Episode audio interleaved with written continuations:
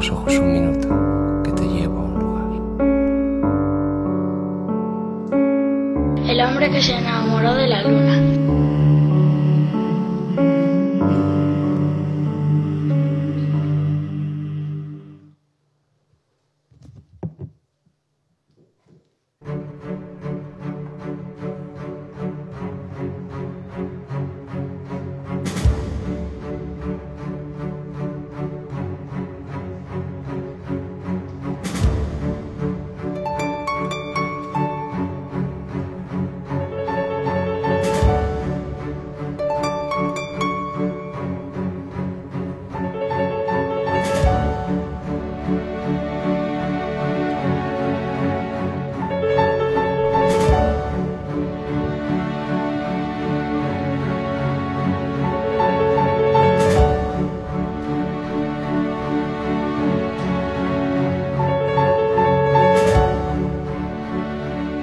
Las canciones iban y venían acompañando los cargamentos ultramarinos, como especias especiales. Al final llevaba razón, no don Antonio Mairena, sino el nato flamencólogo Pericón de Cádiz. El flamenco vino de las Américas en un barco, escrito en unas partituras, y éstas se fueron repartiendo por las diversas ciudades de España. De todos los disparates teóricos de, los, de la etnomusicología flamenca, hogares familiares, silvos serranos o folclore regionales, el de Cádiz es el más acertado. Además, el fardo de las partituras venía de Strangis, entre el contrabando de café o de cosas peores.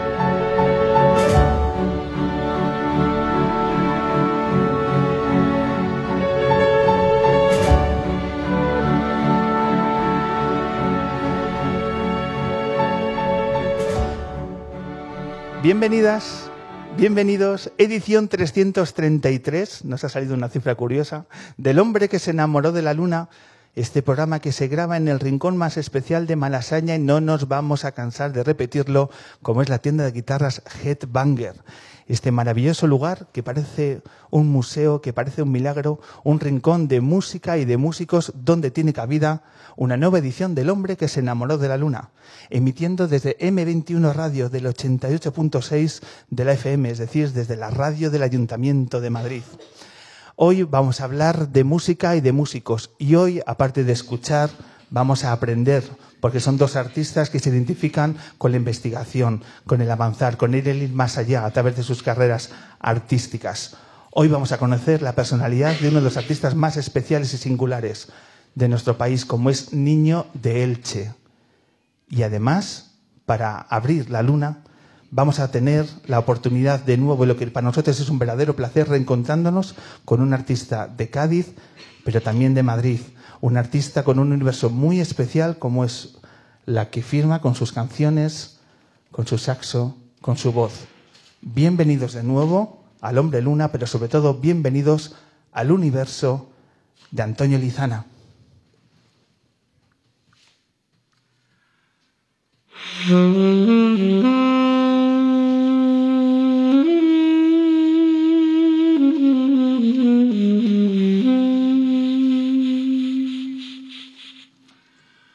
Mm-hmm.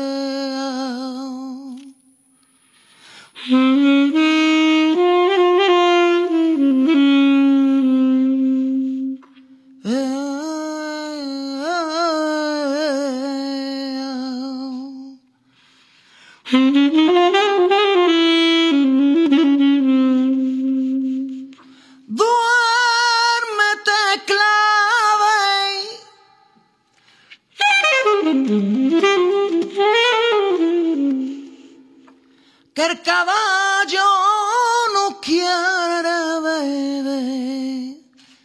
Duérmete, rosa. Que el caballo se pone a llorar.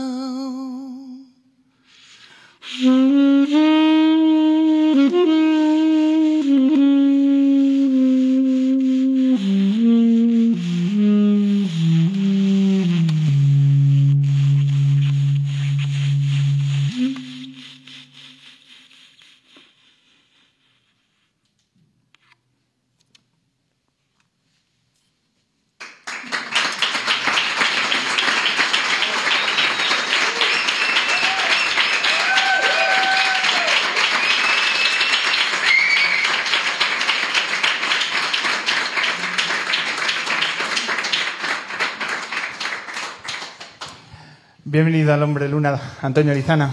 Muchas gracias. Yo creo que recuerdo dos formas especiales de arrancar un programa. Una es esta y otra es la otra vez que viniste. Antonio, es que, es que eh, cómo te arrancas y escuchar tu voz, eh, la magnitud de los acontecimientos que, que se generan a través de tu música, es que a uno le llega muy, muy adentro. Enhorabuena. Muchas gracias. Me alegro de que haya receptores para lo que uno Por supuesto, Suelta. eso, eso lo debes de notar cada vez más, ¿no? Ese, ese influjo que, que adquiere tu música en los directos, ¿no? Es- ese impacto súbito que generas. Sí, bueno, al final yo creo que es una cuestión de, de conexión. Si tú estás conectado con lo que estás haciendo, al final la gente como que se, se engancha a tu, a tu energía, ¿no? ¿Te da tiempo a mirar los ojos, la mirada de la gente del público mientras estás dentro de la canción, controlando eh, la letra, tocando el saxo? ¿Te da tiempo a mirar a la gente y lo que, y lo que generas en tu público? No, por eso normalmente voy con grupo, porque mientras tocan los otros sí que me da tiempo ya de ver, de ver cómo está la cosa. No puedes estar a todo, Pero ¿no? si voy solo, no. Yo es que lo estaba, eh, en algún momento le estaba mirando y digo, ya, ya la está liando de nuevo, Antonio, ya la está de nuevo. Ya ha empezado otra vez. Ya ha empezado otra vez, ya ha empezado. ¿Qué manía tiene de cómo ver a la gente? Es que vengo calentito. Antonio, eh, pues es un placer de nuevo tenerte en el programa de radio. Es, una, es la tercera ocasión que, que te invitamos y de nuevo pues muy receptivo. Además con ese punto de suerte que hay que tener para que estés por Madrid, porque no es tan fácil que, que te encuentres en, en Madrid con esa vorágine de, de actuaciones y de viajes que, que, que no paras en realidad, ¿no? Sí, es verdad que hemos tenido suerte que ha coincidido siempre que, que nos ha llamado, siempre he estado por aquí.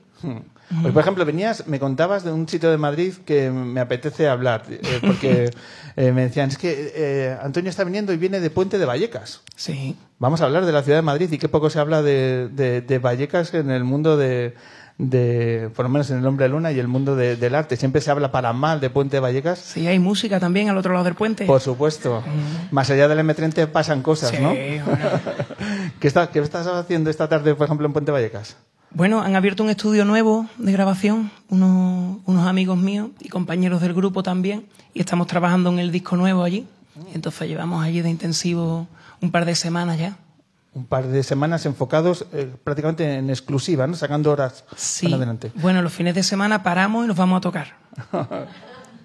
Pocos días libres te veo en tu agenda, Antonio. Libre, el concepto de libre ya hay que cambiarlo si no quiere. Sí, sí. Hay Yo siempre, cuando me dicen, ¿pero cuándo te va a coger vacaciones? Digo, bueno, ya vacaciones no es una cosa que yo vea necesaria realmente. Yo veo el balance como tiempo para afuera y tiempo para adentro. Eso es lo que me hace falta. Tiempo para afuera es cuando uno está de concierto, en eventos, uno está compartiendo, está conociendo gente. Y tiempo para adentro al final es- no es irme de vacaciones a una playa del Caribe. Tiempo para adentro es quedarme en mi casa con la guitarrita ahí componiendo o lo que sea. ¿Y tienes ese tiempo o lo echas en falta? Hombre, lucho porque haya un balance, pero es verdad que hay veces que se te va de las manos. Tienes que hacer esfuerzo, ¿no? Para, para rescatar esos momentos para ti. Eso es, y bueno, y eso que dicen que hay que aprender a decir que no. ¿no? Cosas que te apetecen hacer y que tú dices, gracias por llamarme, valoro mucho que me hayáis llamado, que os haga ilusión que yo esté, pero no puedo estar ahora. Claro.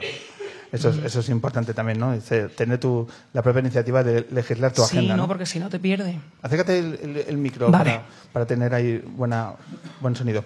Eh, decías que cuando estás en ese tiempo para adentro, que me ha gustado mucho eh, la forma de definirlo, estás con la guitarra en casa. ¿Te olvidas un poco, un poco del saxo? No, pero bueno, quiero. Yo la verdad que no me pongo barrera en lo musical. Me refiero que hay gente que dice, pero como tocando el saso te mete a cantar o toca otras cosas además. Yo es que no veo la. O sea, en música se me ocurren cosas, pues cojo el instrumento que me venga mejor para. Si es para componer, seguramente me acerque más a la guitarra o al piano, porque así voy cantando las melodías o las cosas que se me ocurren. Y, y ya el saso es un poco más donde tengo la rutina de estudio, donde he hecho las horas ahí. Eh, hablando de guitarras, es inevitable que le pongamos imágenes a nuestros oyentes del lugar donde estamos. Sí. porque te hemos descubierto un sitio como Headbanger, un sitio de música y sobre todo de músicos, eh, donde yo creo que eh, se enamora la mirada nada más entrar. ¿Qué sensación has tenido cuando has conocido eh, Headbanger? Sí, bueno, la verdad que lo he conocido, justo he entrado y me ha empezado a saludar gente y de esto que tú quieres mantener la mirada fija en el que te están presentando, porque si no es de mala educación, pero se me iban los ojitos. Sí, sí, sí. Querías la necesidad de, de empezar a bichear, ¿no? Claro, claro, sí, sí, sí, de tocar alguna. Eh, así cuando de las guitarras que tenemos aquí arriba y tal y demás, ¿cuál, cuál es eh, a golpe de mirada la que te llama la atención como músico? Eh, ¿Qué necesitas de una guitarra? ¿Qué, qué le pones en valor? Te iba a decir algo muy obvio, le pongo en valor que suene, porque la verdad, la verdad es que no tengo ampli y suelo tocar guitarra acústica o flamenca en casa. Entonces, bueno, creo que a esta le podría sacar partido. Sí. Sí.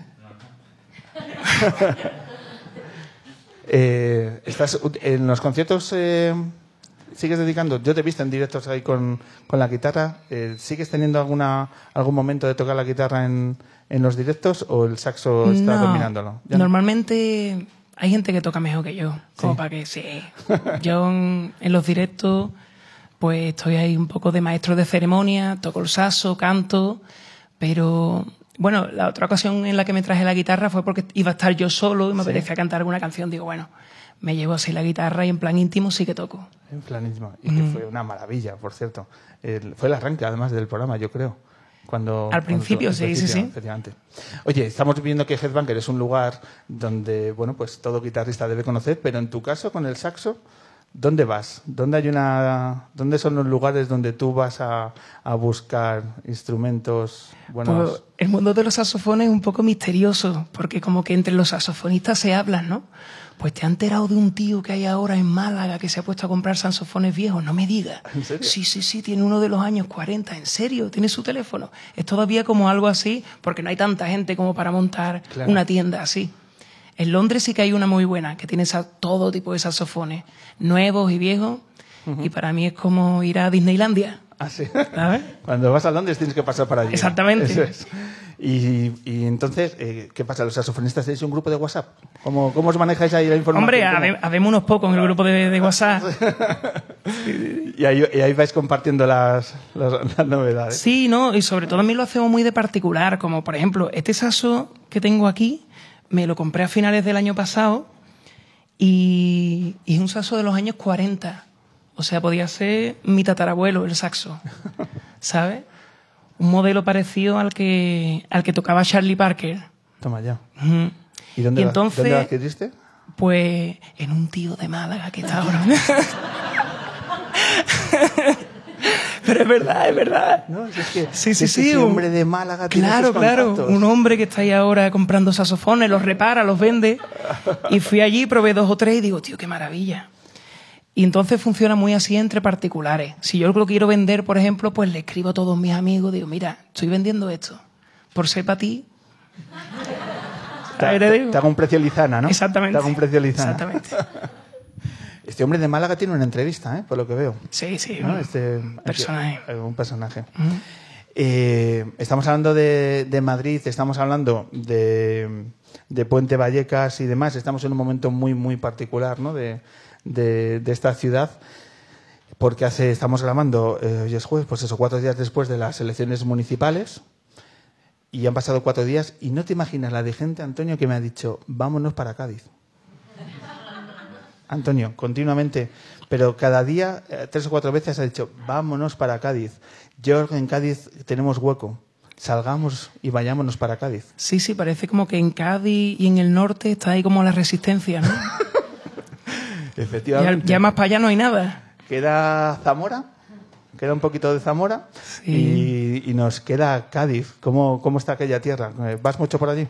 Sí, la verdad que ahora mi residencia oficial es en Chiclana. Lo que pasa que paso allí menos tiempo que Aquí todas la las oficina, cosas. ¿no? Por así sí, decirlo, ¿no? no, pero paso allí bastante tiempo. Y bueno, la verdad que yo creo que, que el Kichi ha caído en simpatía. Yo creo que ahora ha quedado mejor que cuando salió por primera vez. Así que ¿Cuál ha sido algo, el se- te- algo cuál- tenido que estar haciendo bien. ¿Cuál ha sido el secreto de estos resultados que ha conseguido? Yo creo su presencia en todos los actos, pero no a nivel no a nivel político oficial que él va así con su traje chaqueta, se echa una foto y se va, ¿no? Sino a nivel de que él está en activo participando en cosas a nivel a título personal, ¿no? Entonces es compañero de, de gente que funciona allí en el mundo del arte y está metido en muchas cosas, pero de verdad. ¿sabes? O sea, más también cuidando un perfil de ciudadano, ¿no? Como, como uno más. Sí, es que lo bueno es que ya él era conocido antes porque él formaba parte de una comparsa que salía a todos los carnavales. Tú sabes que allí los carnavales Sí, claro. la gente llega a ser muy popular. Y entonces él, pues claro, con la comparsa salía en, salía en la tele, era un tío que ya la gente lo conocía. Entonces, bueno, tiene eso ganado. Y a nivel cultural, la ciudad se ha visto durante estos cuatro años que ha tenido también un impulso. ¿Cádiz necesitaba ese impulso o siempre ha sido una ciudad viva a nivel eh, cultural y para los artistas? Hombre, yo aquí me cuesta ser objetivo, porque la verdad que en los últimos cuatro años he estado haciendo como un concierto al año en Cádiz y cada año con más público, cada vez con, en escenarios más grandes. La última vez estuvimos en el Teatro Falla, en noviembre, En noviembre. que se llenó y vamos, yo... ¿Era tu yo- primera ocasión en el Falla? Con mi proyecto como líder, sí. Yo había tocado con otra gente, pero... Y vamos, siempre lo digo, ¿no? Digo, no hay sitio que me ponga más nervioso tocando que, Ah. que en Cádiz, porque claro, está tu tía, está tu vecino, está tu maestro, el que te enseñó a tocar. Está el hombre y de te- y- Málaga Y, con te sientes ahí. como... Como no sé, como que le debes algo, ¿no? Que, que Claro, claro. Especialmente lo tienes que dar todo. Porque cuando vas, voy al extranjero, voy por ahí, pues juegas siempre con, con el anonimato, ¿no? Te subes ahí al escenario y puedes hacer lo que tú quieras y desde el minuto uno tú como que generas el tipo de energía que tú quieras en el ambiente, ¿no? Porque tú si sabes controlar el micrófono tienes como ese, ese poder de decir, bueno, va la cosa por aquí. Pero en Cádiz que te conoce todo el mundo, Antoñín. Que te vas al Falla esta noche, ¿no? ¿Y, y cómo viviste esa, esa noche? La sensación de cuando acabó el concierto, ¿qué sensación te dejó? ¿Qué recuerdo tienes Wow, de ese momento? mucho cariño. O sea, estaba allí, mi familia son por lo menos 50 y yo creo que es la primera vez que vinieron todos a verme. ¿Sabes? Entonces fue salir allí, vamos, como entre algodones, ¿no? Claro, tiene Sí, que ser sí, súper especial Sí. para un artista de la tierra el- tu primera noche en el Falla. Claro, hay muchísima gente. Y bueno, he tocado en otros sitios para mucha gente, pero tú sabes, al final, cuando tocas en sitios más pequeños, como hoy, acabas teniendo un trato más personal con la gente, porque habla, mm, no sé qué, pero al final me doy cuenta de cuando voy a festivales grandes, cada vez la cosa es más anónima, porque ya no conozco a nadie. Si es un sitio de esto que hay miles de personas, ya entre que te vas del escenario, te vas para allá, no sé qué, al final no, no tienes ahí trato con la gente de a pie. Claro. ¿Tienes eh, otra fecha en el Falla en los próximos meses? ¿Habrá una segunda vez a corto o medio plazo? Sí, no, no, la gente estaba motivada. La- y yo también, sino que sino que bueno, estoy aguantándola porque estoy como poniendo toda la energía en el disco nuevo y hasta que no esté listo, como que no me voy a poner a cerrar ese tipo de fecha. Ahí quiero presentarme con algo, algo nuevo.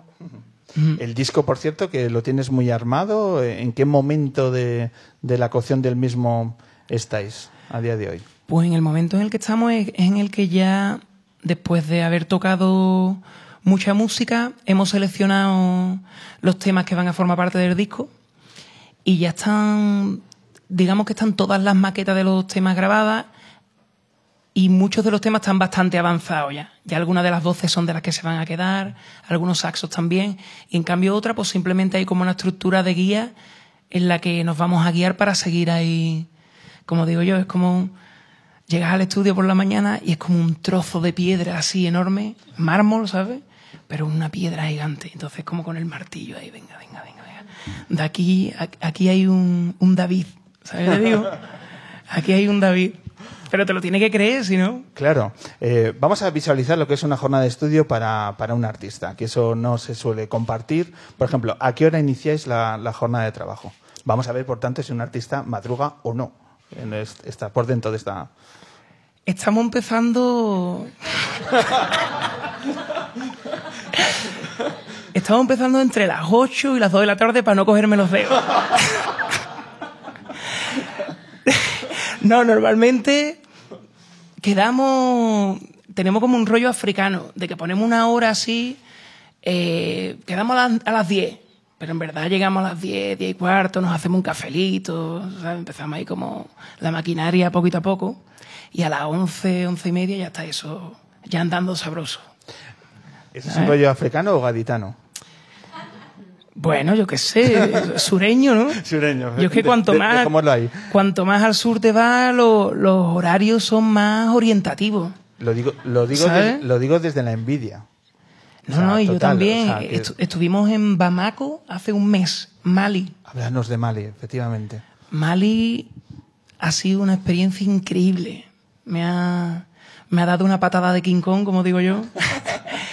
Y, y sí, sí, y la cuestión es, lo que más me llamó la atención es que, claro, como la mayoría de las cosas no funcionan bien, a nivel de transporte público, o un pedido que tú hagas que te va a llegar mañana, o yo qué sé, nada funciona como tú esperas. Entonces la gente no tiene ninguna expectativa. Entonces el hecho de no tener ninguna expectativa les hace estar súper conectados con el momento presente. Y si tú en ese momento dices, que toma, que toma, ti, ti", ya, está, ya, ya están ahí encendidos, ¿sabes? Y, y me impactó mucho también porque todos los días nos cambiaban los planes. ¿Sabes? No, mañana a las 10 vamos a quedar para no sé qué, no sé cuánto. Y cuando llegaba la noche, no, que al final, mañana, la mañana es imposible. O sea, al final, cuando llevabas dos días allí, ya tú estabas conectado al ritmo de allí. Ya es como, bueno, como venga, iremos haciéndolo lo mejor que podamos. Hay que adaptarse a tal como al devenir de los acontecimientos. ¿no? Exactamente. ¿Cómo, ¿Cómo llega la oportunidad de, de ir a Bamako, de ir a Mali? Bueno, eso ha sido un, un regalazo. Y eso son de las cosas que ya muchas veces nos pensamos, ¿no? Porque normalmente cuando viajas a este tipo de países, eh, claro, o sea, es un concierto y tal, pero a esos países tú no vas a hacerte rico, o sea, evidentemente. Tú vas por, por, un, por un sentimiento de querer compartir y de querer conocer otra, otra cultura. Entonces, claro, cuando tú estás haciendo un calendario con meses de distancia y en medio de un montón de trabajo, que trabajo es, bueno, gira, grabando CD, no sé qué, dice, bueno, ¿y qué tal si estos cinco días que tienes libre, un viaje para allá a compartir? En la distancia es como, uf, te da un poquito de pereza arrancar, ¿sabes? Pero claro, cuando llegas allí te das cuenta de que ha sido un regalazo, ¿sabes? Luego te da pereza volver. Sí, eso es. He visto algún vídeo que has compartido en, en redes sociales donde estás cantando, improvisando con un grupo de, bueno, pues de, de vecinos y de vecinas y de niños y nada mejor que una de Triana, ¿no? En el momento.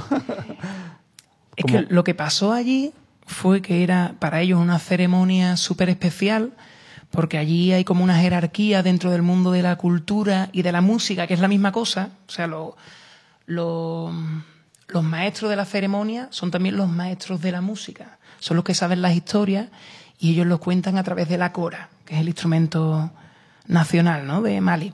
La cuestión, estábamos allí en, en este evento súper especial, todo el mundo con los trajes tradicionales y tal, y había un balafón y había percusión. Y entonces empezaron... ¿Qué es un balanfón? Un balafón es como un xilófono africano, que es de madera.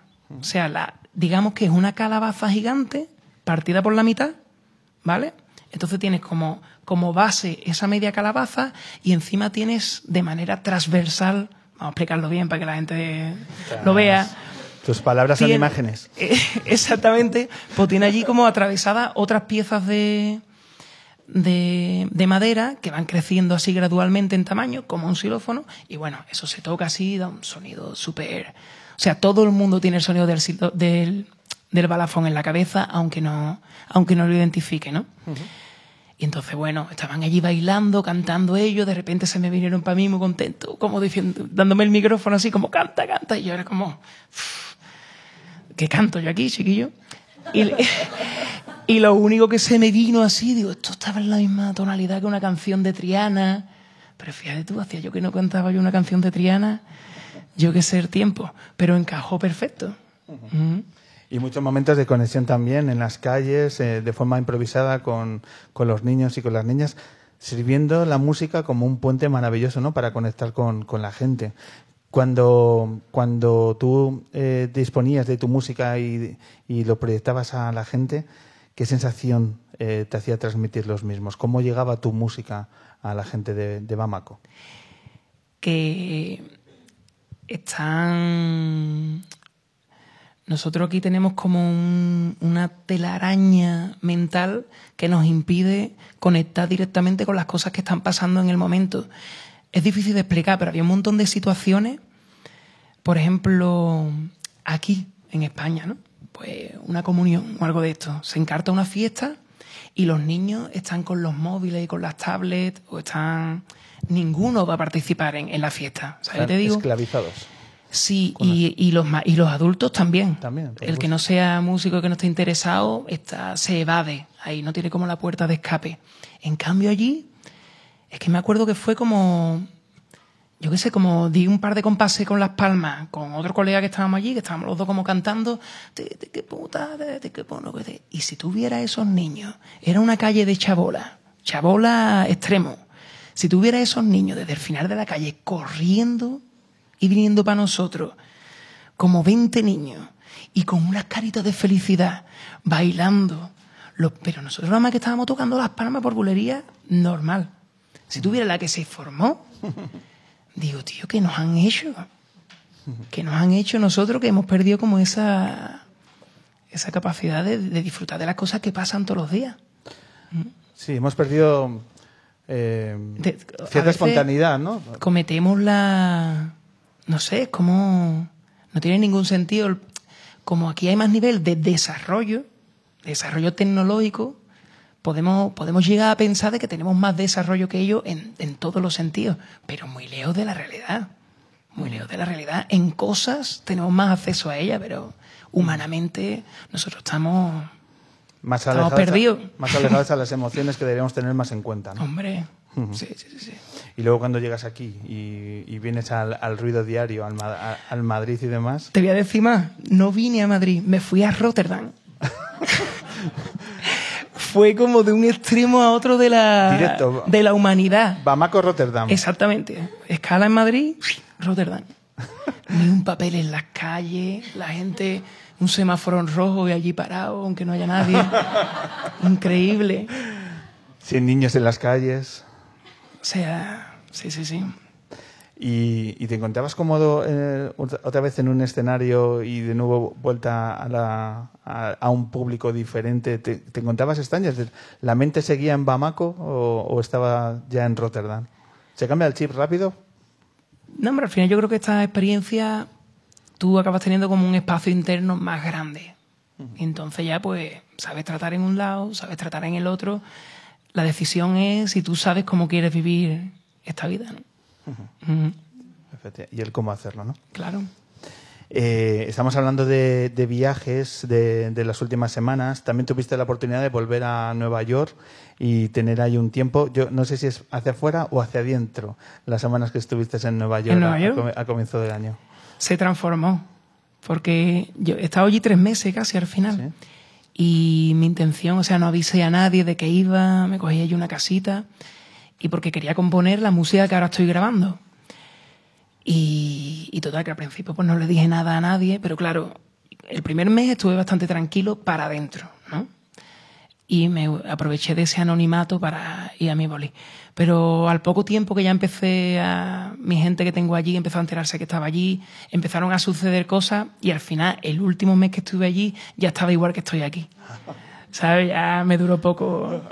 Ya todo hacia afuera. Ya Sí, todo, otra vez. Ya, ya todo hacia afuera. Pero sigue siendo Nueva York un lugar especial, ¿no? Para, para ti, ¿no? Un, un- Sí. un lugar donde estar y, y poder trabajar con un punto diferente. Sí, de hecho, cada vez quiero pasar como más, más tiempo allí porque es un sitio. O sea, yo creo que hay que saber leer las señales también y cada vez que voy me pasan un montón de cosas increíbles. Cuéntanos una de ellas. Pues te cuento la primera, ¿vale?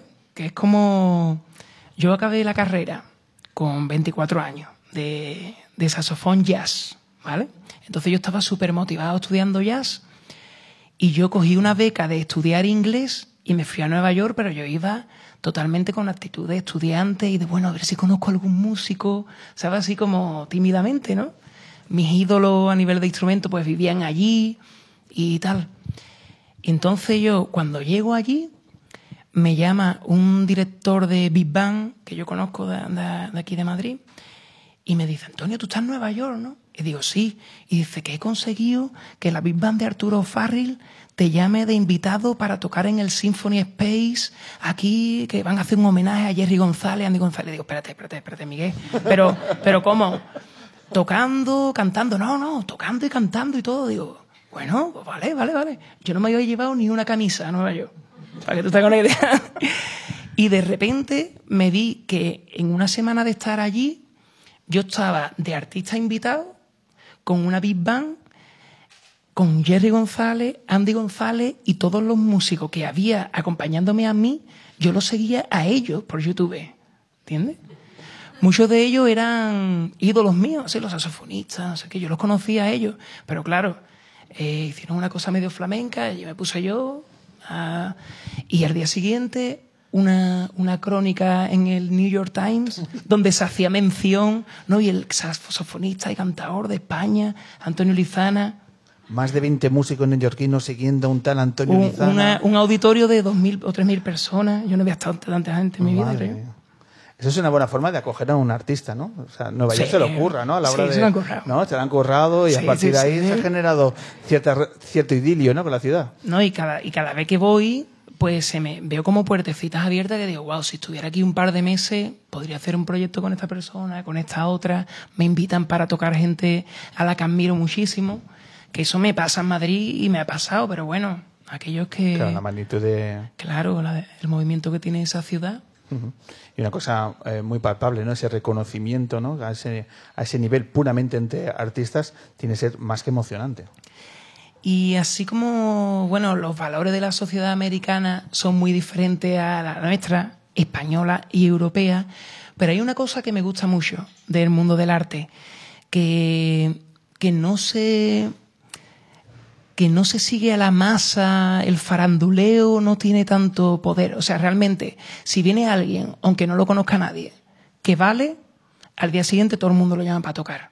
Aquí, aquí funciona todo por relaciones personales. Si tú tienes a tu amigo en tu grupo, no lo vayas porque hay uno mejor que él. Tu amigo te sabe mal, no sé qué, no sé cuánto, al final pues, te, te resigna, pero allí es como que el mundo del arte es como mucho más. Quiero hacer algo con él, pim, pim, pim, y. entonces. Se valora de una forma más cercana, o sea, más primaria, el talento y quizá, simplificando, no el número de seguidores en Instagram, ¿no? Por, por así decirlo.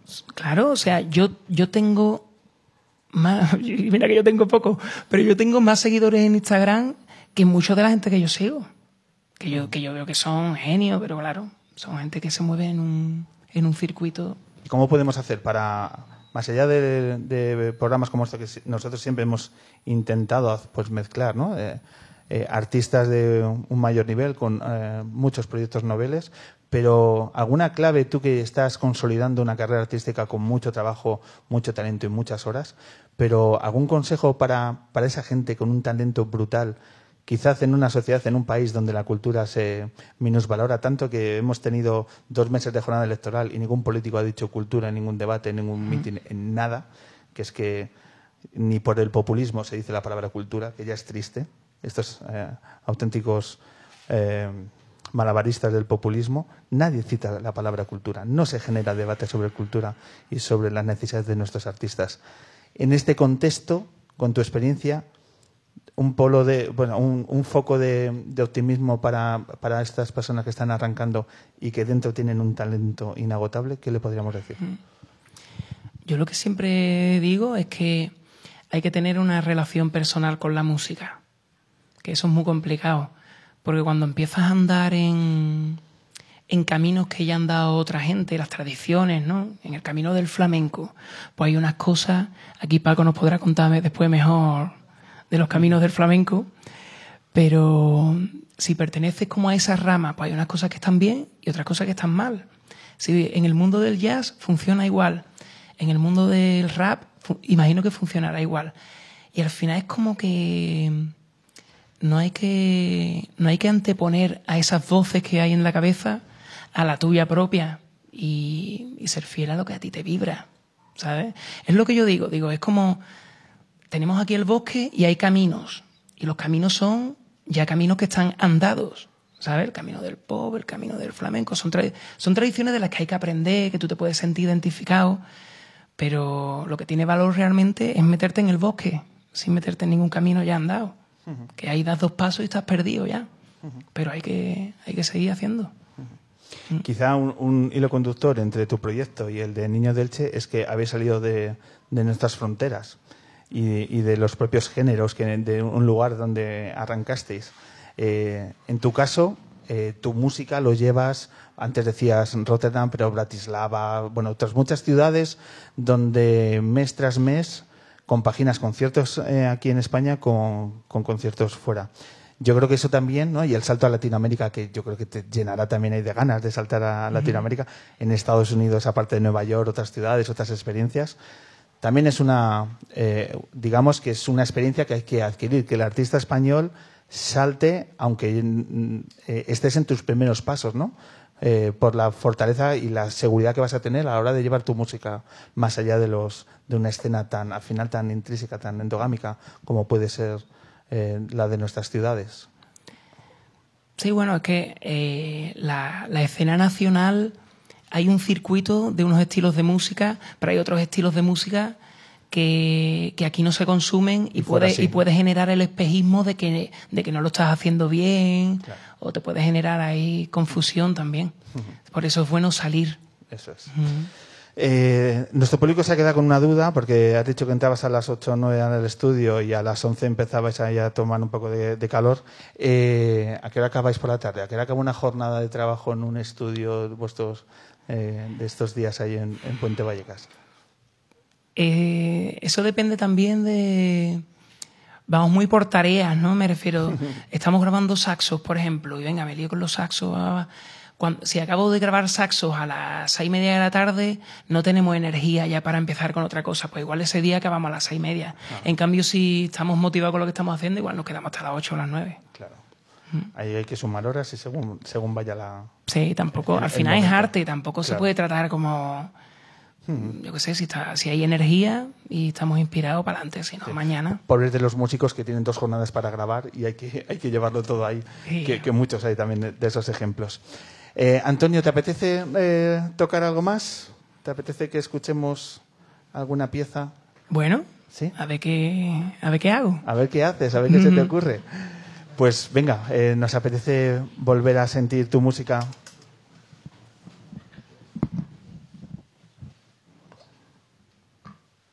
¿Qué estás cogiendo ahí? Pues mira. Estos son las cañas, que si no se pone en la boquilla, esto es lo que vibra. Entonces, uh -huh. esto si no se pone, eh, no suena al saso. Directamente. Y sí, y las guardo ahí, pues metita con agua, porque así ya está como perfecta para Perfecta usar. para- para el uso. Sin calentamiento previo ya, ya puedo tocar. Claro, es que te veía ahí con el bote y digo, estaba intrigado de lo que era.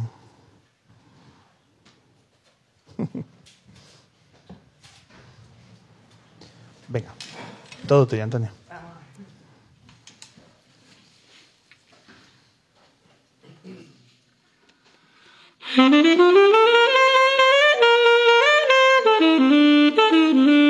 Thank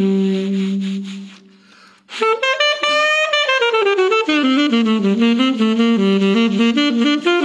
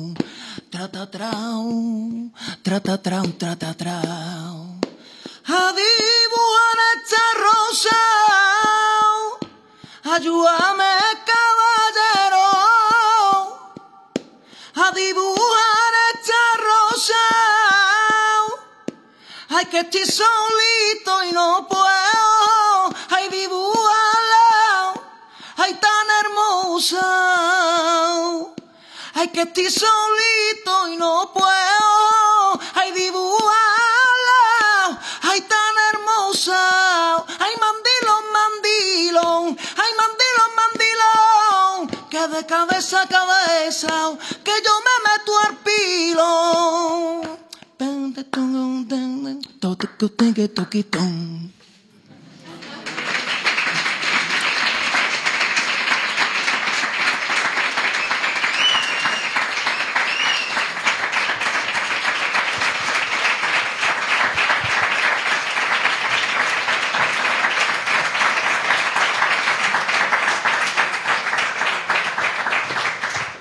Antonio, dentro de la vorágine de fechas, eh, ¿algún encuentro en Madrid? Hace unos días, bueno, este domingo, eh, sábado, estuviste en, en- tocando en un festival junto a Magui, eh, aquí en Madrid. ¿Tienes alguna fecha por delante en, en- en nuestra ciudad? Pues sí, tenemos dos, a ver si me acuerdo de memoria. El día 6, estamos, el día 6 de junio ahora, estamos en el espacio Quindalera haciendo un acústico y después el 22 de julio en el Teatro Cofidis. En el Teatro que ahí Cofidis. sí, sí que iré con toda, todo el ejército. Todo el ejército. Sí. ¿Tu ejército de, de qué consta? Háblanos, porque siempre eh, te hemos visto en solitario. ¿Cómo podemos es verdad, aquí siempre vengo solo, pero yo nunca voy solo. ¿eh? Claro, claro. Esto te lo hago a ti nada más. Ah. Algún día tienes que invadir Headbanger y te traes toda tu tropa, todo tu ejército. Claro. ¿Dónde, dónde, dónde están? ¿Residen aquí en Madrid? Eh, ¿Cómo os organizáis? Eh, de- Es, eh, ahora tengo a dos en Cádiz. Tengo el bailaor y el bajista, los tengo en Cádiz. El batería y el pianista los tengo aquí. Sí. Y, pero bueno, la verdad que, que nos juntamos casi toda la semana. Eso es. Eh, está dos en Madrid y dos en Cádiz. Y como mucha gente nos vamos a ir para Cádiz, al final vais a estar ensayando para allá. Sí, no, yo creo que al final lo que vamos a hacer es tocar siempre en Cádiz y el que quiera vernos que se venga para allá. Ya- efectivamente. Oye, por Estamos- cierto, eh, ¿qué le ocurre a Chiclana? Que, que he visto que también has compartido cierta preocupación por cierto espacio natural ahí en Chiclana. Uh. Vamos a darle un poco ahí de... sí, por favor. ¿Qué, qué está ocurriendo? Cuéntanos. Chiclana tiene como 20 kilómetros de, de una costa maravillosa, increíble, paradisíaca. Y gran parte de ella, ya hace como 30 años así, fue vendida a grandes cadenas hoteleras. Pero todavía queda como un vergel, que son como 5 kilómetros de costa, que está así un, en un acantilado, y son todos pinos, que los pinos están protegidos porque que tardan muchísimo en crecer, y es un pinal precioso que eso que acaba en, en, un acantilado y en una playa de arena blanca. O sea, te puedes imaginar del tipo de sitio. Ah, y con el castillo de Santipetri enfrente. O sea, eso es como, claro, pues parece que han vendido estos terrenos a unas empresas para que construyan hoteles allí. Cosa que está prohibida, pero cosas que con esto de la especulación pasa mucho, que es como eh, un, un gobierno municipal lo autoriza, un gobierno autonómico quizás lo prohíbe, pero entre que uno consigue eh, que la prohibición se lleve a cabo, igual ya el pinar está fuera y está medio construido. Claro. ¿Sabes? Y, y cuando no queremos reaccionar ya es demasiado tarde. Exactamente. Cuando no haya aire que respirar, di- diremos, ¿qué hemos hecho con los árboles? Efectivamente. Bueno, pues vamos a ver si hay determinados reflejos en, en tu tierra para que se proteja un espacio tan maravilloso como, como la costa de, de Chiclana. Sí. Antonio Lizana, mil gracias por venirte a la luna. Cuando quieras te vienes con tu tropa, cuando quieras te vienes, tú das la puerta y pasa y a partir de ahí tú, tú decides lo que quieres hacer en este que es tu programa de radio. O sea, no te voy a contar nada que, que ya no sepas. ¿Vale? Muchas gracias, agradecido por compartir este ratito tan lindo aquí contigo, con toda esta gente. Y muchas gracias por traer un trocito de Cádiz y además de Puente Vallecas. Muchísimas gracias, Antonio Lizana. Gracias.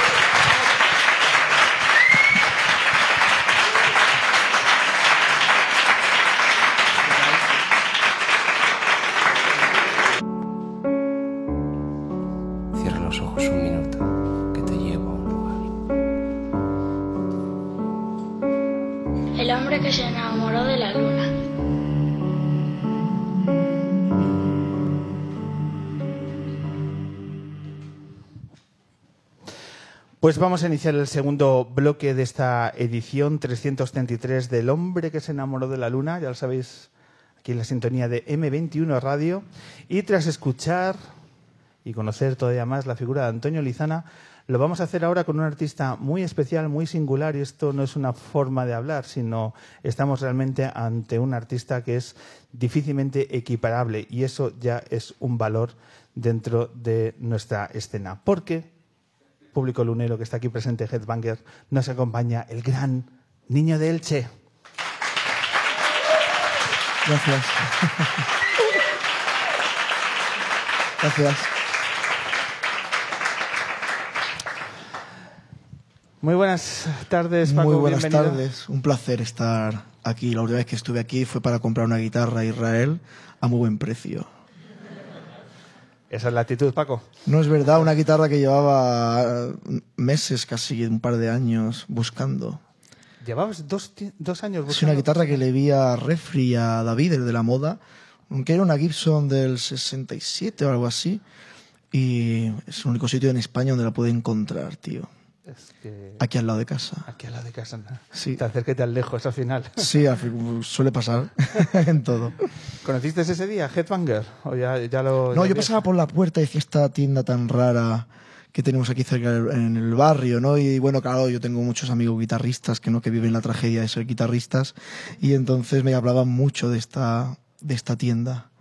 Sí, es una preciosidad como bien estáis comprobando, ¿no? Claro. Mm. Es que para nosotros es una auténtica maravilla hacer un programa de música en un espacio como este, que como tú anticipas, eh, yo creo que no hay otro eh, igual. El otro día lo comentamos, por ejemplo, con Soel López Ajá. y, y con Ariel Roth, y ellos me decían que no eh, ponían ninguna otra tienda o espacio, ya no solo en este país, sino fuera, equiparable a Headbanger. Eh, ¿A ti se te ocurre algún sitio que pudiera ser más o menos ah, ya, ya fuera de, de nuestras fronteras? Bueno, estéticamente es mega chulo. Eh, así hay muchos pisos hipsters, ¿no? Pero no tanto tiendas de guitarra. No es broma. Pero bueno, hay mucha. Claro, las tiendas- la guitarra es una cosa que, aunque ahora está con la crisis, ¿no? Esta cosa de la bajada de venta, ya sabemos el caso Gibson, ¿no? Y esta cosa. Pero bueno, el otro estuve en Nueva York y había una tienda con centenares de guitarras. Lo que pasa que es verdad que había, como decimos en mi tierra, mucha morralla, ¿no? Entonces aquí la selección es maravillosa. Que es lo importante es como cuando vas a una tienda de discos. No es tanto la cantidad, sino la calidad. La calidad. Y en el sexo y en las drogas y esto, ¿no?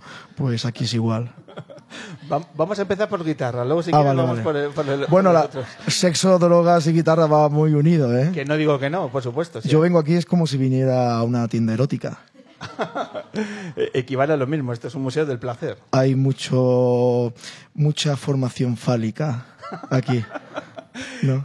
Eh, ¿Y cuál es, ahora mismo eh, tienes delante, bueno, pues tenemos cerca de 20 guitarras frente a nosotros, otras tantas detrás. Eh, ¿Cuál es la que enamora tu mirada? ¿Cuál es la que te, la que te Bueno. atrapa? ¿Y por qué? Eh, esta de la izquierda, que no sé cuál es, Israel nos puede tal vez decir esta de aquí arriba, que es rollo así nosotros, como, sí, como rollo... Eso es. Se nota que es de Extremadura. No, pero es así como, como para cantar en, est- en estilo cansautor, ¿no? Esta cosa así como muy relajadito, ¿no? Como, claro, porque yo no sé tocar con púa, es una putada. Entonces, bueno, estas guitarras me vienen muy bien, de ranga ranga, como digo yo. Y me, me todo el rato he estado mirándola. Esto es una indirecta a Israel por esta cosa del buen precio, Claro, claro. ¿sabes? Te pone a hacer precio hombre luna, ya que has pasado por el programa, que pode- podemos, podemos hacer algo. ¿Cuántas guitarras tienes? Pues mira, tengo tres guitarras.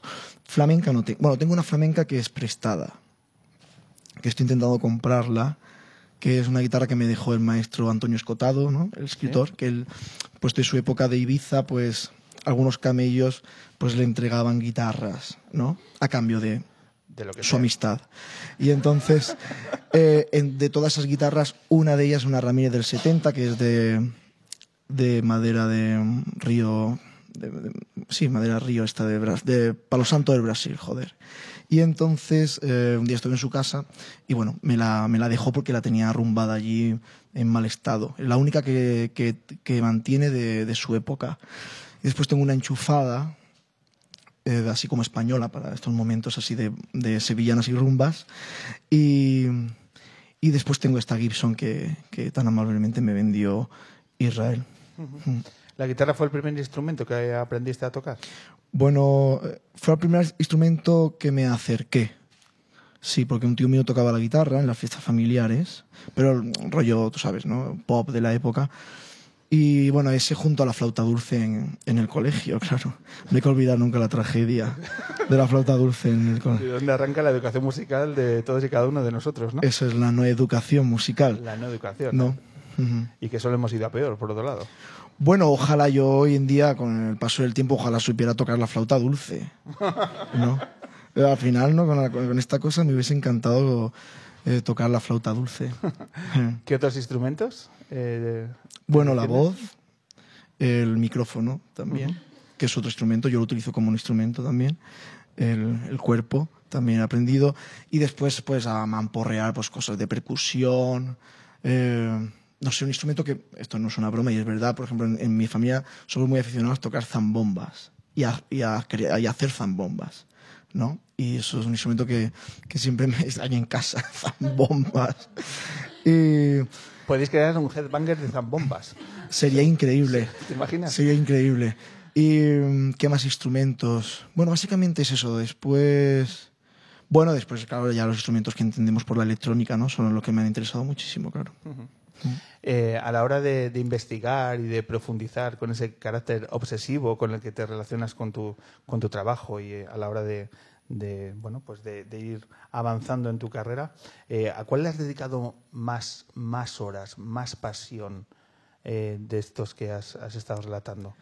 De estos instrumentos, sí. la guitarra. La guitarra fue, mi instrumento en el que yo me encontré más, más representado. También es verdad que cuando ya entendí que la guitarra había que estudiar en exceso y que se podía convertir en un trauma, me puse a cantar. La guitarra se puede convertir en un trauma. No, la guitarra se convierte en un Se trauma. convierte, ¿no? Es una claro, claro. Y además después de Paco de Lucía, ¿no? Es un trauma, ¿no? Los guitarristas flamencos es el gran trauma que, que- ¿Cuándo te, cuándo que te diste cuenta que la guitarra puede alcanzar ese punto de trauma? Pues cuando ya empecé a conocer pues, a Manolo Franco, a Gerardo Núñez, a Enrique Melchor, a guitarristas que ya su técnica iba más allá, ¿no? De los que yo empezaba a- consumir, como Paco Cepero, Juan Habichuelas, sobre todo guitarristas que acompañaban el cante. A mí me gustaba, me gustaba ser un guitarrista acompañante al cante, ¿no? Eh, Paco Cepero, Pedro Bacán, eh, guitarristas y, mi guitarrista favorito que es Paco del Gastor, ¿no? Para acompañar el cante. Después ya, claro, comprobé pues estos guitarristas más técnicos, Rafael Riquén y Manolo Franco, y recuerdo que hubo una posibilidad de que me dieran una beca en un sitio y que estaba Manolo Franco de profesor como guitarrista y intenté sacar una falseta que decimos en el flamenco, ¿no? que son así como piezas musicales cortas, y, y vi que era imposible. Entonces de, decidí ir como cantador a ese sitio. Porque es mucho más fácil, claro. ¿Y qué, qué buscas en, un, en el guitarrista que te acompaña en los directos, en, en las horas de estudio? ¿Qué necesitas? Depende del proyecto, ¿eh? Depende del proyecto. El último disco que he hecho, que es más con influencia latinoamericana, bueno, afro, afrocaribeña, como se quiere llamar todo esto, pues ahí he buscado no solamente guitarra, sino instrumentos de cuerda bastante como diríamos, rústicos, ¿no? Bastante burdos, ¿no? Donde son casi imposible afinar, ¿no? Y la bandola llanera y todos estos instrumentos que nosotros afinábamos de una forma así un poco más popular, rústica, ¿sabes? Sin tener un, metro, un afinador a mano. Y y por ejemplo, para los guitarras que metí en el disco de Antología Cante Flamenco Heterodoxo, pues según lo que quería contar en cada tema, pues ahí me acompañó Refri, por ejemplo, haciendo estas formas de guitarra, diríamos, primitivas de principios de las grabaciones de flamenco, ¿no? Joaquín el Ciego, Manolo Sevillano, guitarristas tan referenciales que simplemente rasgueaban, porque la guitarra principio del flamenco, que es la que me, me interesa últimamente, solamente son rasgueos y fórmulas rítmicas muy diríamos, muy imperfectas, como entendemos hoy en día, ¿no? Entonces, bueno, también participó Dieguito de Morón, que es un guitarrista, iba a decir, mítico y místico incluso del flamenco. Eh, participó Pájaro, que es un guitarrista, bueno, rock, pero también la guitarra flamenca la toca muy bien. Bueno, participaron diferentes guitarras, también toqué yo la guitarra en un, en un tema. Bueno, diferentes guitarras que, que me interesaban, ¿no? Pero bueno, dependiendo de lo que quiera contar, pues utilizo una estética de guitarra a otra, porque es mi forma de tocar pero sobre todo guitarras que tengan bastante impureza, bastante telaraña en su sonido y, y que se aparten un poco del preciosismo sónico que, que es la tendencia en el flamenco en otras músicas. Vamos a ir conociendo Colombiana, eh, el disco que bueno pues acaba de, sa de, salir y que nos interesa que conocer a través de algunas de las canciones que eh, creo que puede ser interesante que marquemos, que le pongamos el contexto y que reparemos un poco, un poco en ellas. Si te parece, vamos a escuchar un, un, varios temas vale, y, y, tú nos explicas un poco de dónde parte, hacia dónde te has querido llevar el, la canción y un poco cuál ha sido el proceso de la misma, ¿vale? Y, okay. la, y la, escuchamos eh, detenidamente. Muy bien. Eh, ¿Cuál te parecería que eh, arrancar? ¿Con, ¿Con, qué tema te parece que escuchemos? No sé, hay mm, varios que tienen una historia detrás muy, muy, muy jocosa e interesante y divertida. Pero venga, vamos a empezar con uh, el pregón de los caramelos. El pregón del caramelo, que es el segundo tema. Sí, el pregón eh... del caramelo, que hemos hecho estos, estos caramelos de mentol y cocaína. Mira, esta chica ha cogido dos. ¿Te gusta la cocaína o el mentol? Mucho. ¿o qué? Un bonillo. Ah, vale, vale. Reparte, reparte, por favor. Eh, bueno, pues son esos, esos caramelos. Ese tema podemos contar cosas interesantes. ¿Te parece? ¿Lo escuchamos y luego hablamos de él? Venga, súper. Venga, pues esto es el segundo tema. Este es el pregón de los caramelos de Niño de Elche. A la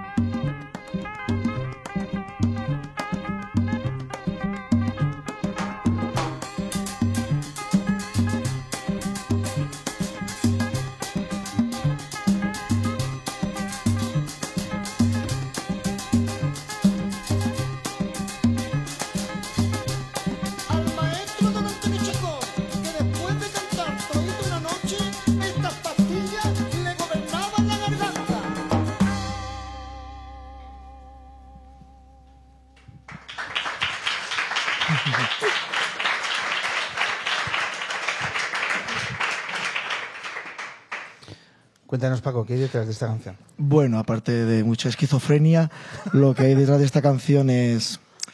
Bueno, la he puesto la primera porque fue la primera canción o la primera idea que nos dio un poco a pie al concepto del disco, ¿no? Eh, Bueno, yo quería hablar sobre los cantes de ida y vuelta, esta idea romántica de, de que la gente iba de Occidente a de Europa a América con unas músicas, allí se, se influenciaban de otra música y volvían, pero, ¿no? Y esta cosa pues, es una idea romántica, no es exactamente así, ni mucho menos.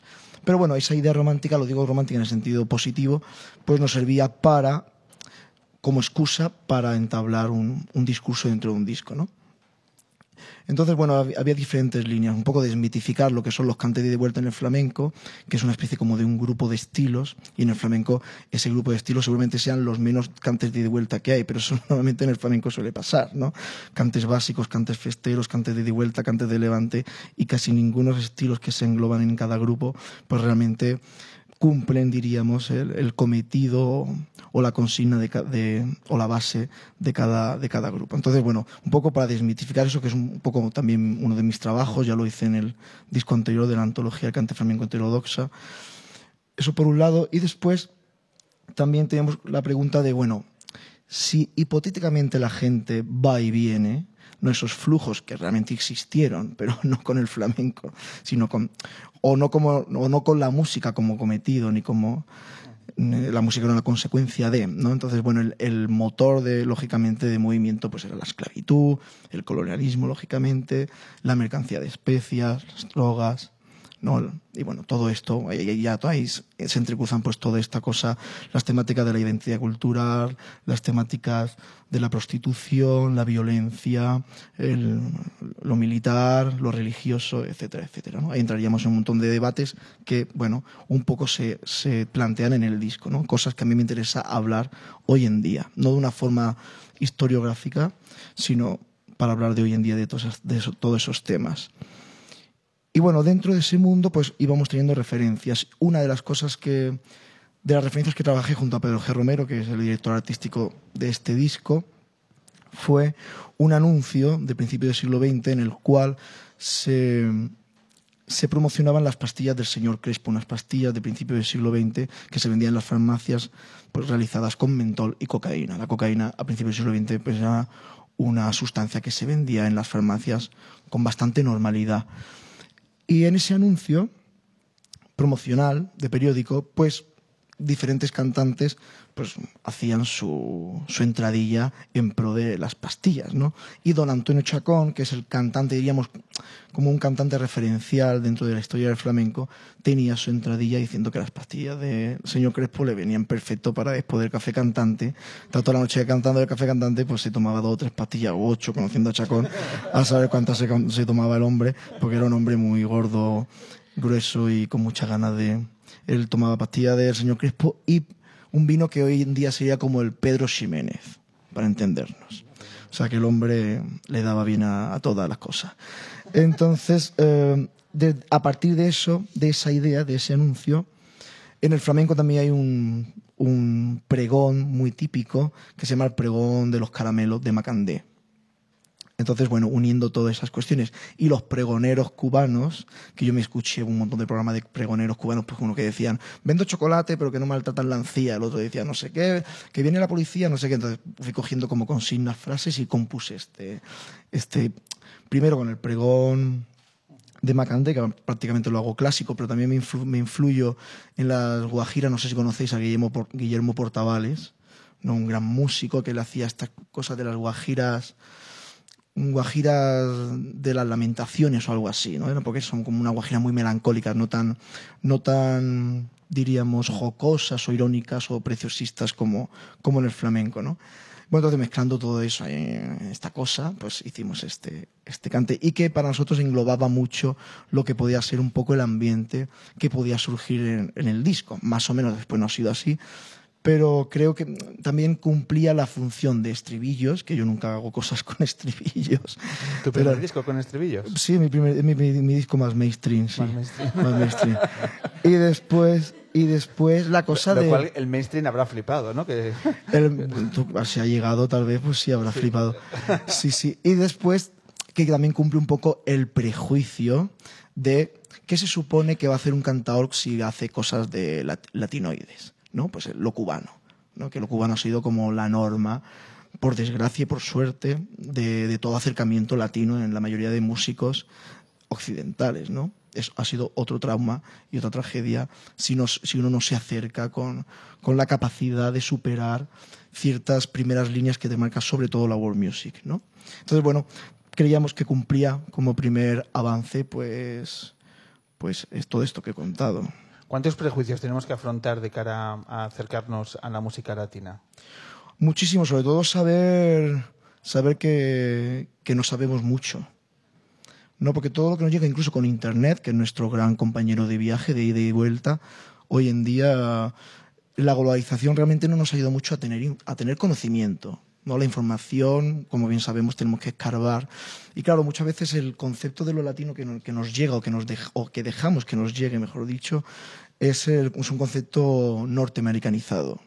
¿no? Entonces, claro, este disco pues realmente no entra mucho en los códigos de lo latino en, hoy en día en según qué, territorios, ¿no? También, tam- también es un posicionamiento a no hacer un trabajo antropológico, porque yo odio bastante los trabajos antropológicos en pleno siglo XXI, porque con Internet cambia el código totalmente y con el mundo de la grabación también. Pero sí es verdad que es un posicionamiento a señores y señoras, creo que eh, creo que nos falta mu- mucha profundización en según qué cuestiones, ¿no? Y ahora que está en boga lo latino, de repente, pues, un disco así, pues te plantea que tal vez no, es- no tenemos tanto conocimiento como el que pensamos. Y yo lo estoy comprobando en las críticas, ¿no? Cuando todo el mundo solamente habla de cumbia, merengue, pero hablan de otro merengue, no del venezolano, y poco más, ¿no? No saben salir mucho más de estas tres o cuatro consignas. Y no lo digo como, como, como, como reclamando que lo conozcan, porque es normal que no lo conozcan. Lo, que, lo digo simplemente como toque de atención de que no sabemos tanto. Y muchas veces no sabemos tanto, no tanto por, por desinformación, que también, sino por prejuicio y por soberbia. ¿No? Y esto es la cosa. Un- una mezcla que es eh, pura pólvora, ¿no? cuando, cuando mezclamos ambas. Eh, Paco, ¿quién es eh, Eblis Álvarez? Eblis Álvarez es el líder de Meridian Brothers, una, la banda, bueno, es la persona que ha producido el disco. Es una banda que yo conocí en el Festival Periferias de Huesca, un festival que si no lo conocéis debéis de conocerlo, un festival que además eh, cada, cada edición es temático. Yo fui el año del fake y me marcó. Me marcó porque aparte yo ahora estoy escribiendo un libro sobre la mentira en el flamenco y la concepción del el concepto del fake, la mentira, el teatro del mundo que ya tantos filósofos han hablado, pues me ha interesado muchísimo siempre. Entonces tuve la suerte, yo iba con un espectáculo de Juan Carlos Lérida que se llamaba Alcante, donde experimentábamos un, un mundo que ha quedado en mí, que es el mundo arquetípico de lo que supone que es un cantador y lo que supone que es la voz flamenca. Ahí trabajábamos como la voz no solamente es voz, ya lo dijo Alvin Lucier, el músico experimental cuando hizo I Am Sitting on the Run, con ese, con ese experimento en el cual nos comenta y nos enseña que la voz es más espacio que cuerpo. Entonces, basando en esos estudios, en esas experimentaciones y en los cuerpos de los cantadores, creamos una, una propuesta que se llamaba Alcante y también tra- trabajamos, y esto tiene que ver con el título del programa, porque una de las historias era cómo cantaría un cantador sin aire, o sea, en la luna, por todo el imaginario de García Lorca. ¿no? Y a partir de ahí un cantador sin aire no tiene la voz, pero sí tiene una voz, su cuerpo tiene una voz y sobre todo eh, esto entroncaría con el concepto de la voz imaginaria, la voz de los locos, ¿no? las voces de la imaginación, ¿no? la idea de la voz. Entonces, bueno, trabajábamos todo eso. Y eso pertenece también al fake. La imaginación hay una mentira, una construcción, pero mentira no en el sentido pernicioso, sino mentira en un sentido positivo. Y ahí conocí a Meridian Brothers y conocí, por ejemplo, otro día lo comentaba, bueno, en, con, en Obras, a Foncuberta, Joan Foncuberta, ¿no? que me cambió también la vida cuando lo conocí y pude ver parte de su obra. ¿no? Y a partir de ahí entendí que Eblis tenía que ser la persona que me ayudara a afrontar un disco de cante de vuelta, pero eso hace cinco o seis años. Yo los proyectos, los, bueno, los, que ya llega la idea porque yo no trabajo de una forma lineal, como hago muchas cosas diferentes, o no tan diferentes realmente, pero como hago muchas cosas, eso sí, pues voy mm, teniendo carpetas y voy llenando las carpetas de información, se van entrecruzando, se van intoxicando y alguna pues surge por, por, por, por, culpa del contexto, por el momento histórico, por la cuestión económica, por la, situación del estado de cosas en el que vives y después pues crees que ha llegado el momento y creí que después de la antología del cante flamenco heterodoxo creí que tenía que hacer un disco corto con estribillos porque claro, la antología de cante flamenco que tenía 27 temas, tres discos vinilos pues claro, eso no hay quien se lo trague, yo lo he escuchado una vez solo. claro. Eso no era muy mainstream, Paco. Eso no, no, eso no es muy mainstream. No es muy mainstream. Pero como somos utópicos, algún día será. Cuando muera, sobre todo, que entonces es una mierda porque no podré cobrar nada. Mi sobrina, que no tiene ni zorra idea de lo que será la vida, pues cobrará por mí. Ese será tu legado. Mi sobrina. Los, royalties a tu sobrina, digo. Espero que no. Mira, hay gente de Sony, por favor, digamos que Sony no le pague ni un euro a mi sobrina. Por favor. Eh, un disco de, de ida y vuelta que te vas a grabar a Bogotá. Sí, eso es, un, eso es una licencia poética. Bueno, hay una parte de licencia poética, lógicamente yo podía haber grabado en otro sitio, pero bueno, Elvis tiene su casa. Yo lo siempre con Elvis diciendo, cuando salía alguna gente, ah, niño de Elche, los, estas abstracciones tan absurdas que se hacen en las críticas musicales de el sonido selvático, el tropicalismo. Y yo digo, Iblis, estos piensan que estoy aquí, que tú eres un, un orangután en medio de la selva y estamos grabando aquí, yo qué sé, el sonido de los cocos. En mitad de la Amazonia. Y estamos rodeados de asfalto y de, y de Starbucks, ¿no? Pero, pero bueno, esas son, son, por eso digo que son licencias poéticas, ¿no?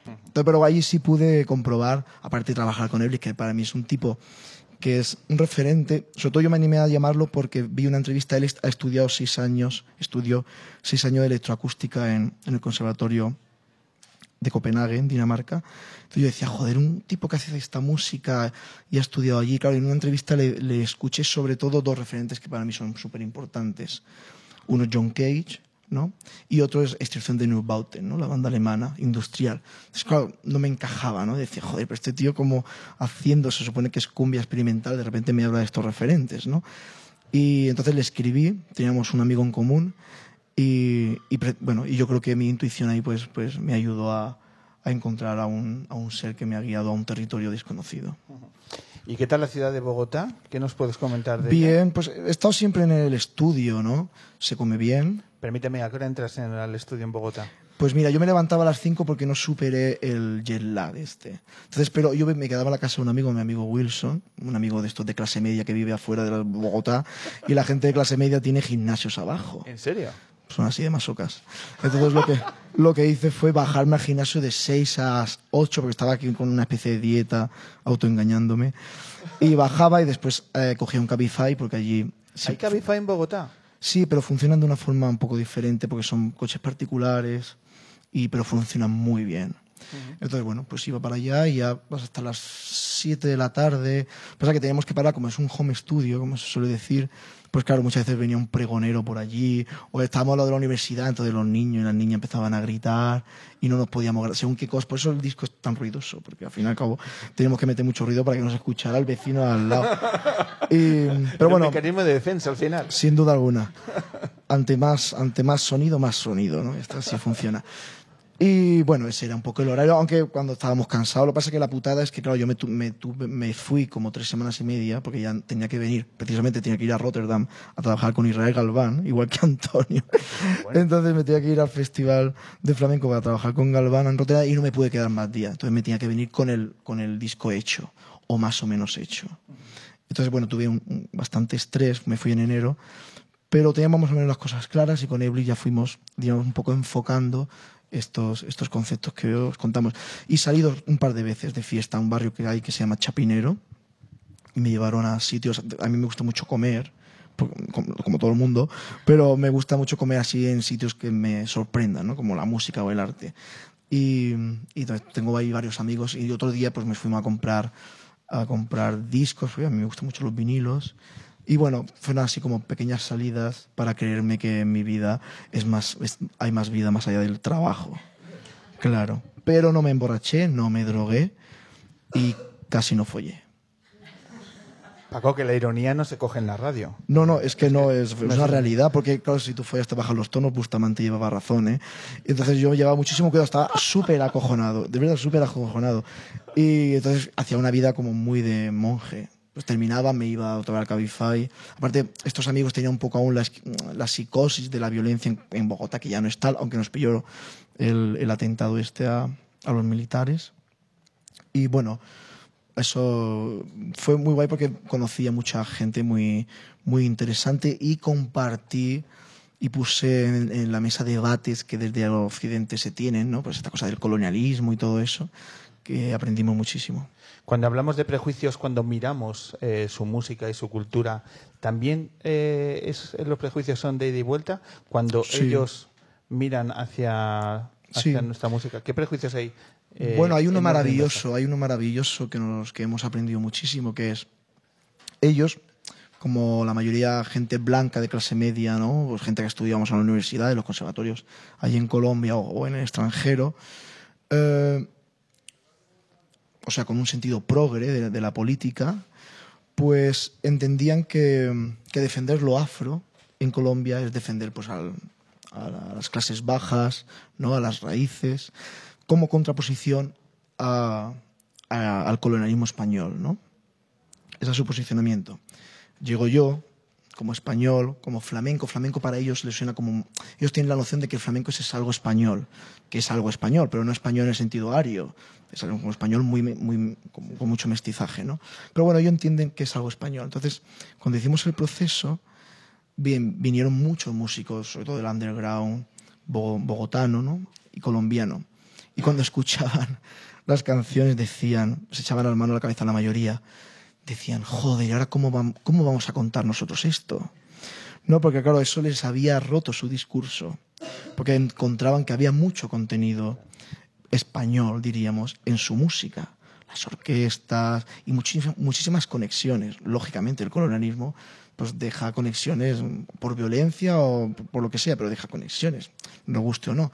Y pasado el tiempo, claro, esos posicionamientos de ellos muy anclados en una idea política, claro, hace que cuando realmente experimentas la realidad, pues como decía Josep Pla, pues la realidad es mucho más compleja que la ficción, ¿no?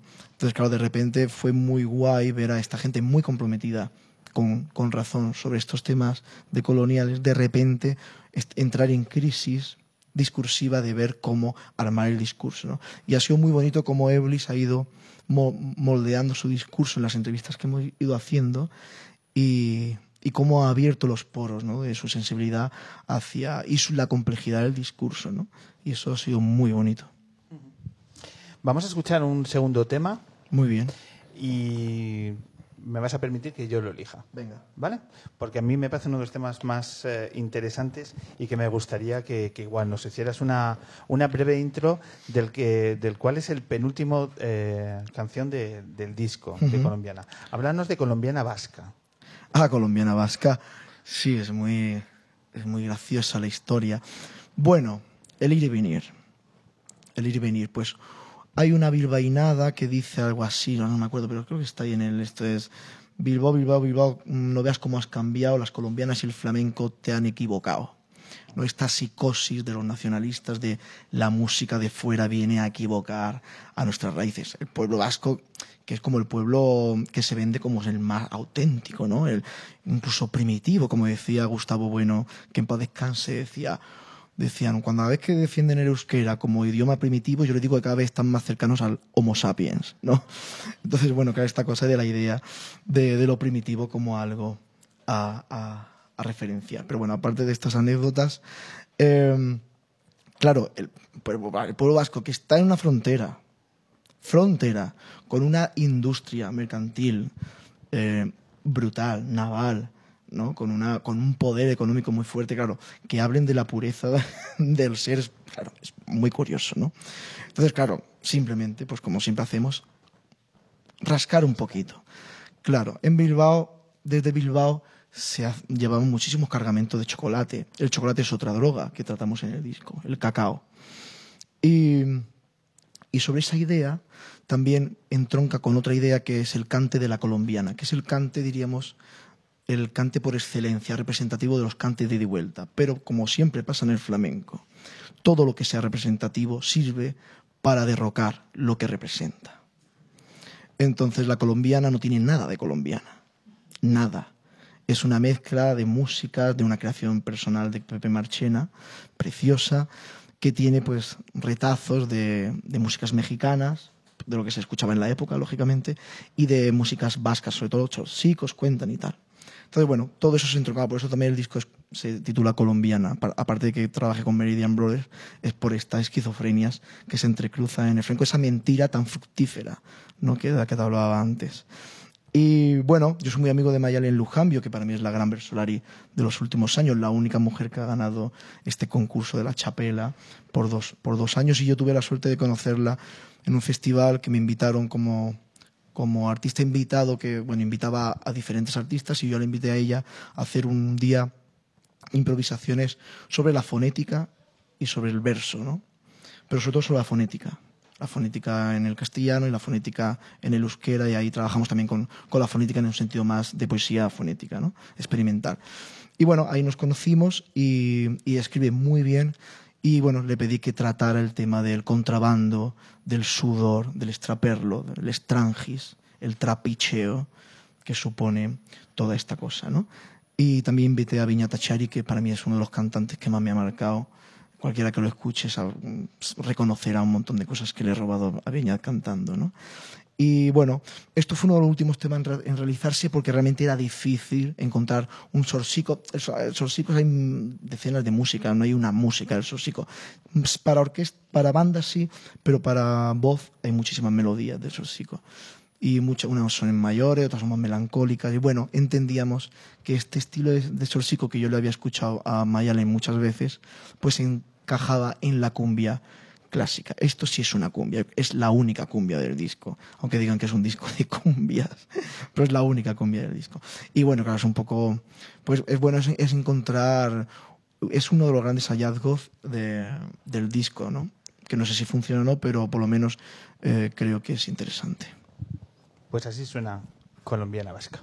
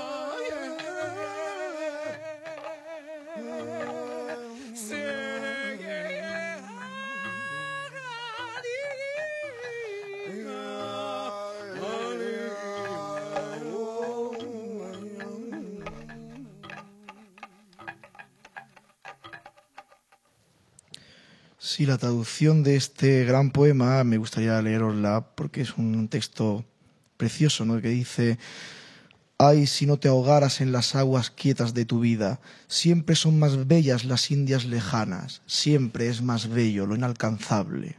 Allá hay cosas que te endulzarán la boca, que te activarán las venas, dos vientos marinos encontrados, el deseo y el peligro. Tu mar interior te lleva en sus corrientes.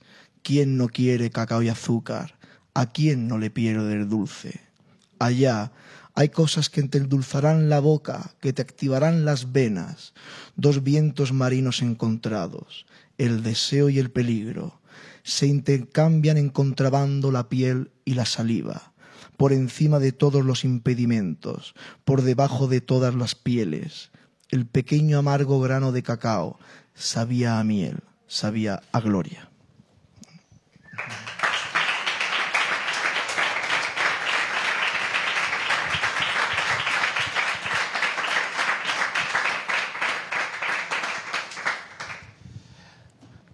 Paco, eh, niño del Chim, eh, mil gracias por estos minutos de radio. Yo creo que nos hemos empapado de la profundidad de tu obra y yo creo que da para mucho más.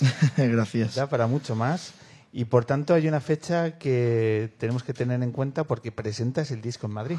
Sí, es bueno la semana que viene, el día 8 de junio en Madrid, en Conde Duque, aquí al lado, al aire libre, en el patio. En el patio. En el patio.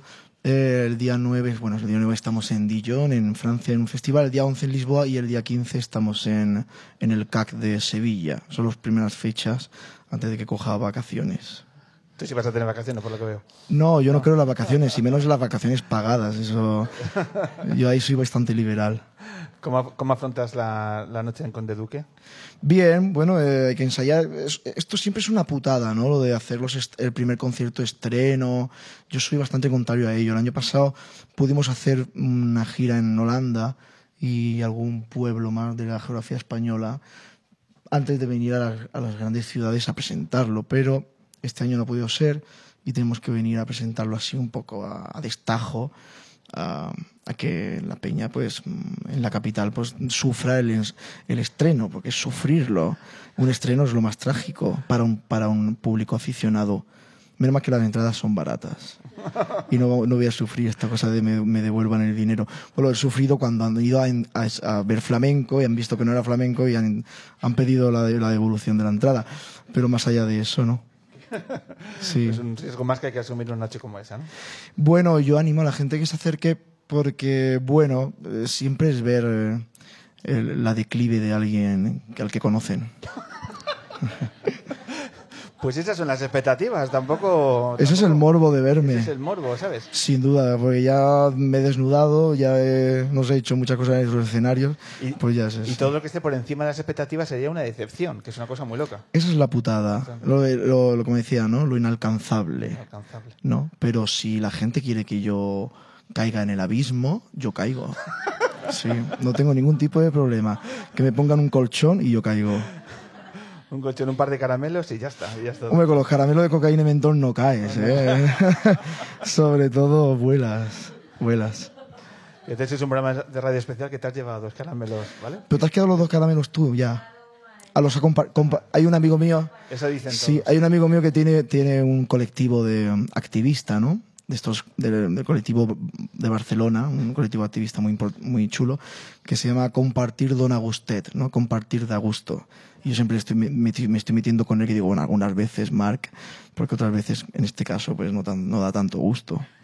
Claro. Vamos a ver, en 15 días, a ver si vuelve. Sabes que ese es el, uno de los retos de nuestro público. sí, seguro que sí. Seguro que sí. Seguro que sí. Bueno, pues eh, nos despedimos. No tenemos eh, tiempo para más. Eh, Paco, mil gracias. Mil gracias. A vosotros por, por invitarme. Hace hora y media dijimos que hoy en este programa habíamos venido a aprender y así lo hemos hecho.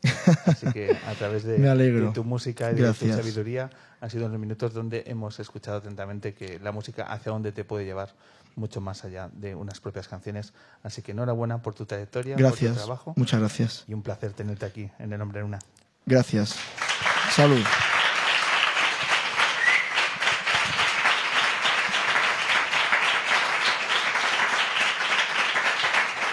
Te voy, a, te voy a pedir, Paco, que decidas tú cuál es la última canción para, para cerrar el, el programa. Antes, agradecer al público, por supuesto, que se haya acercado a una nueva edición lunera aquí a Headbanger. Muchísimas gracias, Isra, por abrirnos las puertas eh, una vez más.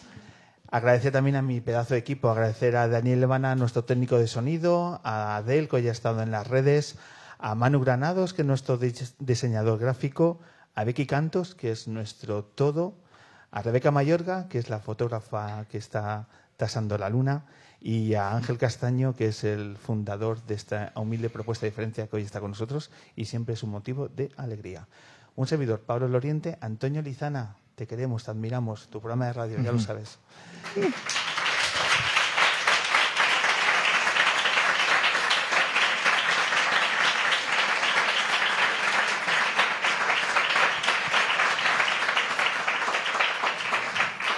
Eh, sobre la canción, eh, depende, voy a hacer una petición.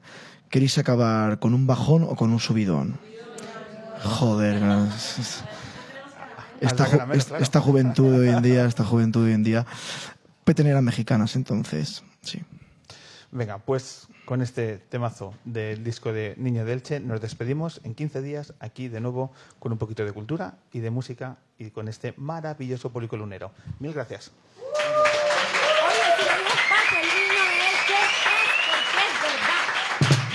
country